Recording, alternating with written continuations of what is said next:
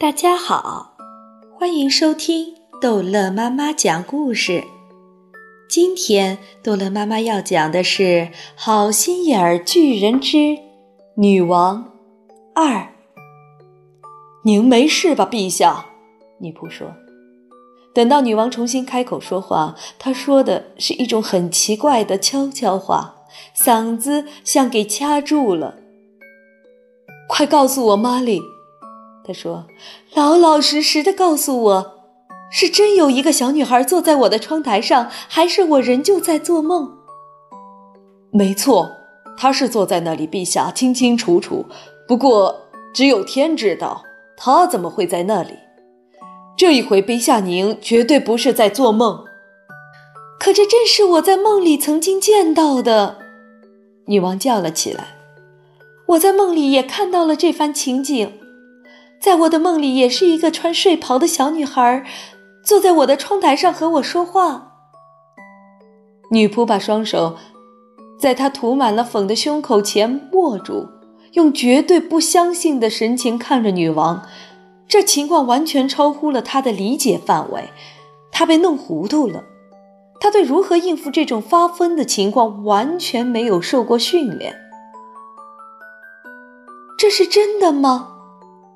女王对索菲说：“是，是是的，陛下。”索菲喃喃地说：“你叫什么名字？”“叫索菲，陛下。”“你怎么来到我的窗台上面来的？不，先别回答，先等一等。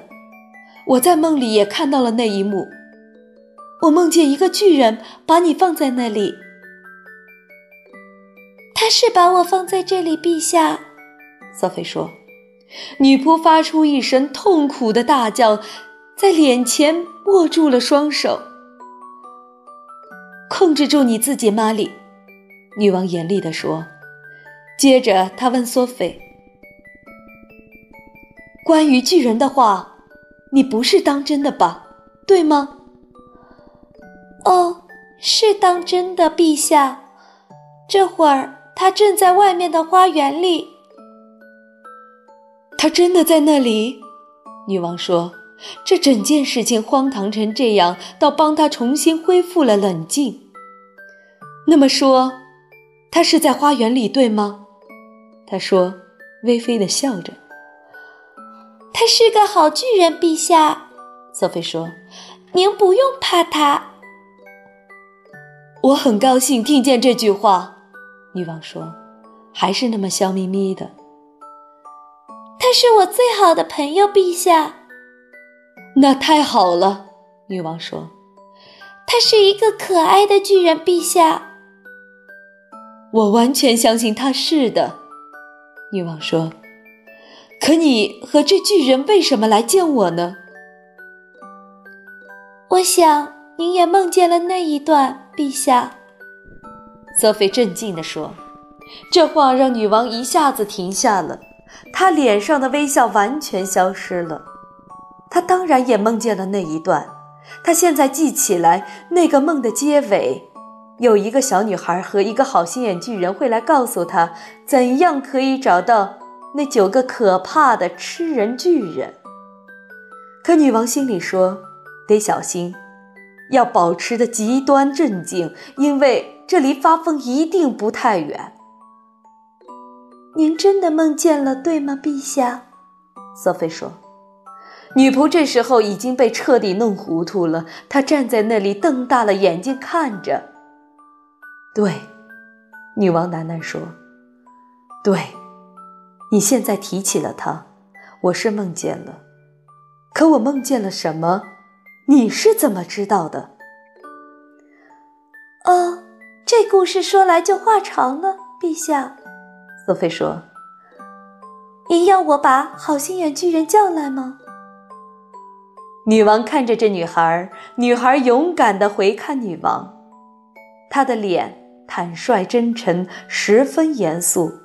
女王简直不知道这件事情怎么理解才好，是有人跟她在开玩笑，她想。要我把他叫来吗？索菲说下去：“您会非常喜欢他的。女王深深地吸了口气，她很高兴，除了她忠心的老妈里，没有别人在场看到这正发生什么事。很好，她说：“你可以把你的巨人叫来。”哦不，稍微等一等，玛丽，你冷静下来，把我的梳妆袍和拖鞋拿给我。女仆照她吩咐做了。女王下床，穿上淡红色的梳妆袍和拖鞋。现在你可以叫他了。索菲把头转向花园，叫道：“好心眼巨人，女王陛下想见你。”女王走到窗口，站在索菲旁边。“你从窗台上下来。”女王说，“你随时会向后跌下去的。”索菲跳到房间里，站在打开的窗子前面，紧挨着女王。玛丽站在他们背后，现在她双手紧握着自己的屁股，脸上那副样子像在说：“我可不想介入这可笑的事。”我没看到什么巨人吗？女王说。“请等一等。”索菲说。“现在要我把他带走吗，陛下？”女仆说。带他到楼下去吃早餐，女王说。就在这时候，湖边的灌木丛发出了簌簌的响声。好心眼巨人走出来了，二十四英尺高，穿着黑色大袄，一副贵族派头，一只手还拿着一把长小号，威风凛凛的大踏步穿过王宫的草地，向窗子走来。女仆尖叫。女王倒抽一口冷气，索菲招手。好心眼巨人一路庄严地走过来，走进三个人站着的窗口时，他停下脚步，姿势优雅地慢慢鞠了一个躬，重新站直以后，他的头几乎正好平着窗口那三个正在看着他的人。陛下，他说：“我是您卑微的仆人。”他又鞠了一躬。考虑到女王是第一次看到巨人，他保持镇静的能耐还是相当惊人的。我们很高兴见到您，他说。窗子下面，一个园丁正推着一辆手推车穿过草地。他一眼看到了好心眼巨人的两条腿，他慢慢的抬头，一路看上去，看到了他整座塔似的身体。尽管他紧紧地抓住手推车的把手，但但还是摇摇晃晃、踉踉跄跄的倒在草地上，完全不省人事了。